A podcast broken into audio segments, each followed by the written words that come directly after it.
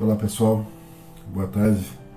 Mais uma vez nós estamos aqui para os nossos 15 minutos, esse tempo para a gente refletir sobre a palavra de Deus, aquilo que Deus tem para acrescentar no nosso coração, para falar com a gente, as verdades de Deus que estão expressas na palavra e que a gente tem liberdade para ler, liberdade para aprender, para aplicar na nossa vida, para transformar a nossa história. É um momento para nós curto, um tempo pequeno, mas com certeza, se o seu coração estiver aberto, Deus irá falar com você, vai trabalhar na sua história.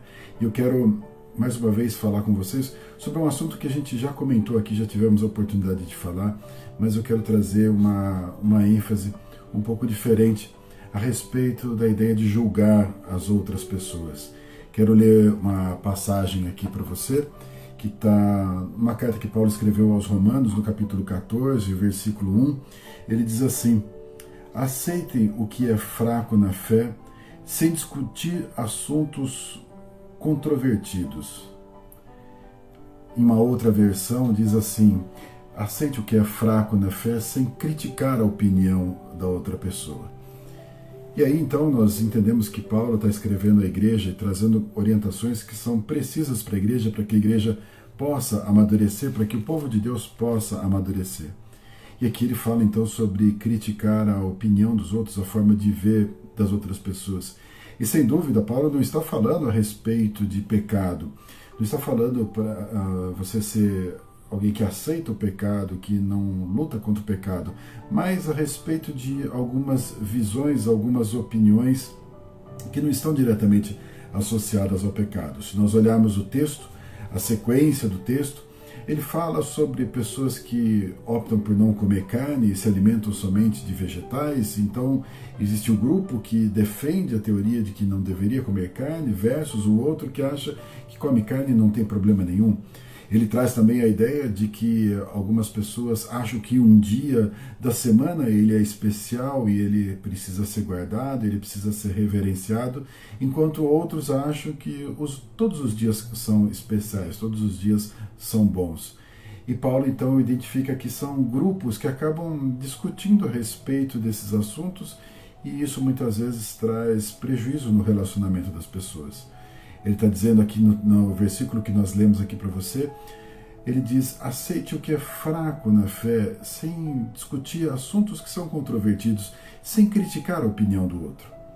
E aí então é, a gente começa a entender o que ele está querendo trazer para nós a respeito disso, porque ele critica os dois grupos, ele mostra que os dois grupos estão errados, ainda que ele fale aqui, aceite aquele que é fraco na fé, ele não está dizendo que o fraco na fé está sempre errado. Pelo contrário, ele diz que a posição daquele que se julga forte muitas vezes é a posição equivocada, é a posição errada, por estar efetivamente criticando o outro. Ele diz: se aquele que não come carne, então ele acha que ele está zelando mais pela sua vida espiritual que ele não seja criticado por aquele que come carne e está seguro em comer carne. Então, aquele que está seguro em comer carne talvez se julgue superior, se julgue mais forte e critica o outro que ele acha que é fraco. Ao criticar o fraco, então ele cria um problema, ele cria uma divisão.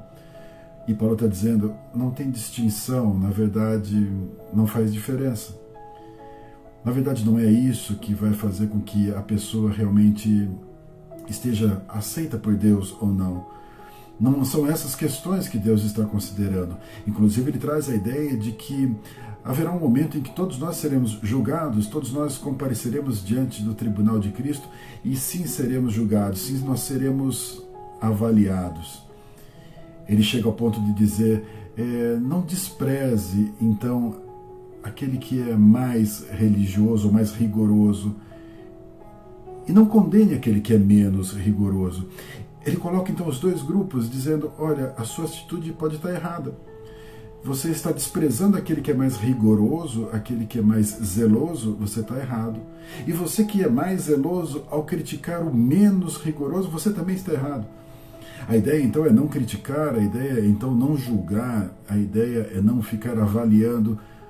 Mais uma vez, Paulo não está falando a respeito de pecados, mas está falando a respeito de coisas do dia a dia. Inclusive coisas que às vezes para as pessoas levam então há uma aproximação maior com Deus. Quando nós olhamos para esse texto, nós ficamos na dúvida onde nós nos encaixamos. Será que nós somos os mais fortes ou nós somos os mais fracos? E ele não deixa claro isso. Ele diz que os mais fracos, então, não deveriam ser criticados e sequer esses assuntos deveriam ser assuntos levados à discussão, ou seja, não deveria criticar a opinião das outras pessoas. Não deveria então polemizar sobre essas coisas, criar então de alguma forma um desgaste a respeito dessas coisas, porque no fundo, no fundo, essas coisas não, não trazem uma solução. Elas não têm em si só um desfecho, uma solução elas não vão realmente apontar se aquilo é pecado ou não, se aquilo aproxima de Deus ou não aproxima de Deus. São coisas que não, não cabe a nós julgar, não cabe a nós avaliar. Ao ponto dele dizer que se você faz algo com convicção, então você honra o Senhor. Se você faz aquilo acreditando, e mais uma vez, aquilo não faz parte do rol de pecados e você faz, você tem aquele procedimento acreditando que você está honrando a Deus, então faça isso. Então faça isso. Mas não critique aquele que não faz isso. Não critique aquele que não tem esse procedimento, que não tem essa prática, que não tem essa mesma crença. Porque aquilo que ele faz, se ele também fizer com convicção, ele também, também estará honrando a Deus. Isso faz com que a gente entenda que o nosso relacionamento com Deus está muito baseado na forma como nós conversamos com Deus, nos valores que nós apresentamos diante de Deus, nos sacrifícios, nas renúncias que nós fazemos, no quanto que aquilo realmente pesa para nós, o quanto que é importante para nós, o quanto que nós queremos realmente entregar a Deus. Se pensarmos assim, talvez as coisas que são mais preciosas para mim, para eu entregar diante de Deus, para você não seja tanto. E vice-versa.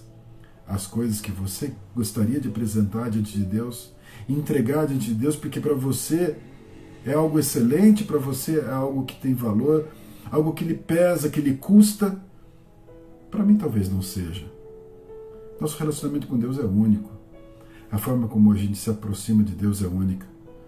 Como diz o próprio Paulo, se fizer isso com convicção, se você fizer isso com isso crendo realmente que você está honrando ao Senhor, então você está sendo aprovado. Se é algo que é lícito, se é algo que realmente mexe com você, então faça isso diante de Deus. Faça os seus votos, faça os seus compromissos, honre os seus compromissos, honre esse relacionamento pessoal que você tem com Deus e não permita que assuntos controversos, atrapalhe seu relacionamento, nem com Deus, nem com o irmão. Respeite o irmão. Como ele diz, não despreze aquele que porventura é mais rigoroso e nem critique aquele que é menos rigoroso. Não cabe a nós essa avaliação. Não cabe a nós esse questionamento. Deus está julgando tudo. Cabe a gente olhar como está a nossa vida com Deus a forma como nós estamos nos relacionando com Deus, se nós estamos sendo sinceros realmente, se nosso coração realmente está aberto diante de Deus, se nós estamos quebrantados realmente diante do Senhor. Aquele que sonda a intenção dos nossos corações, que sonda o profundo do nosso coração, como diz ainda nesse texto, é aquele que julga, porque nós pertencemos a Ele. Ele que consegue julgar.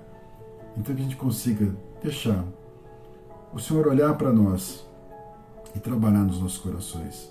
Que os nossos olhos se voltem para Deus, que os nossos olhos se voltem para nós mesmos, para que a gente possa viver em paz, que a gente possa ter alegria de honrar ao Senhor, de servir ao Senhor, de realmente rasgar o nosso coração na presença de Deus. Deixa Deus receber a sua oferta, deixa Deus receber a sua entrega, deixa Deus receber o seu coração isso é fundamental para a minha vida e para a sua vida, o nosso relacionamento com Deus. Amém? Quero orar por você. Feche seus olhos.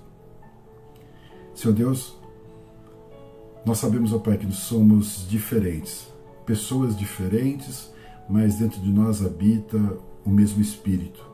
Isso faz de nós teus filhos, isso faz de nós tua família. Entendemos, ó Deus, que existem coisas que desagradam o teu Espírito, que desagradam o Senhor. Mas, ó Deus, também entendemos que muitas coisas são da nossa particularidade e elas não são em si só pecaminosas, erradas ou ilícitas. Isso, Deus, faz parte da nossa particularidade do relacionamento que nós temos com o Senhor. Aquilo que muitas vezes nós apresentamos diante do Senhor, aquilo que nós nos comprometemos, os votos que nós fazemos, o quanto que nós nos consagramos diante do Senhor, isso é pessoal, é entre nós e o Senhor. Então, Pai, que nós possamos valorizar realmente aquilo que nós fazemos diante do Senhor. Que os nossos olhos, Deus, ainda que sejamos tentados, que ele não se volte para o outro, para a forma como o outro se relaciona com o Senhor, para o modelo de relacionamento que ele tem com o Senhor. Porque não nos cabe julgar, não é para nós avaliar. Nós vamos falhar se nós avaliarmos. Talvez a gente não entenda o relacionamento do outro. Talvez a gente não entenda os valores do outro. Nem sequer a forma como ele colocou diante do Senhor. Então que a gente não despreze, que a gente não condene, que a gente mantenha um relacionamento íntegro com o Senhor, que a gente se aprofunde em intimidade com o Senhor, que a gente possa estar livre, livre de todos esses pesos ao nos relacionarmos com o Senhor. Recebe, Deus, o nosso coração, recebe a nossa história, recebe a nossa vida, recebe sim as nossas ofertas, a nossa consagração, o nosso voto, em nome de Jesus. Amém? Que Deus abençoe grandemente a sua vida, abençoe sua família e a sua casa, em nome de Jesus.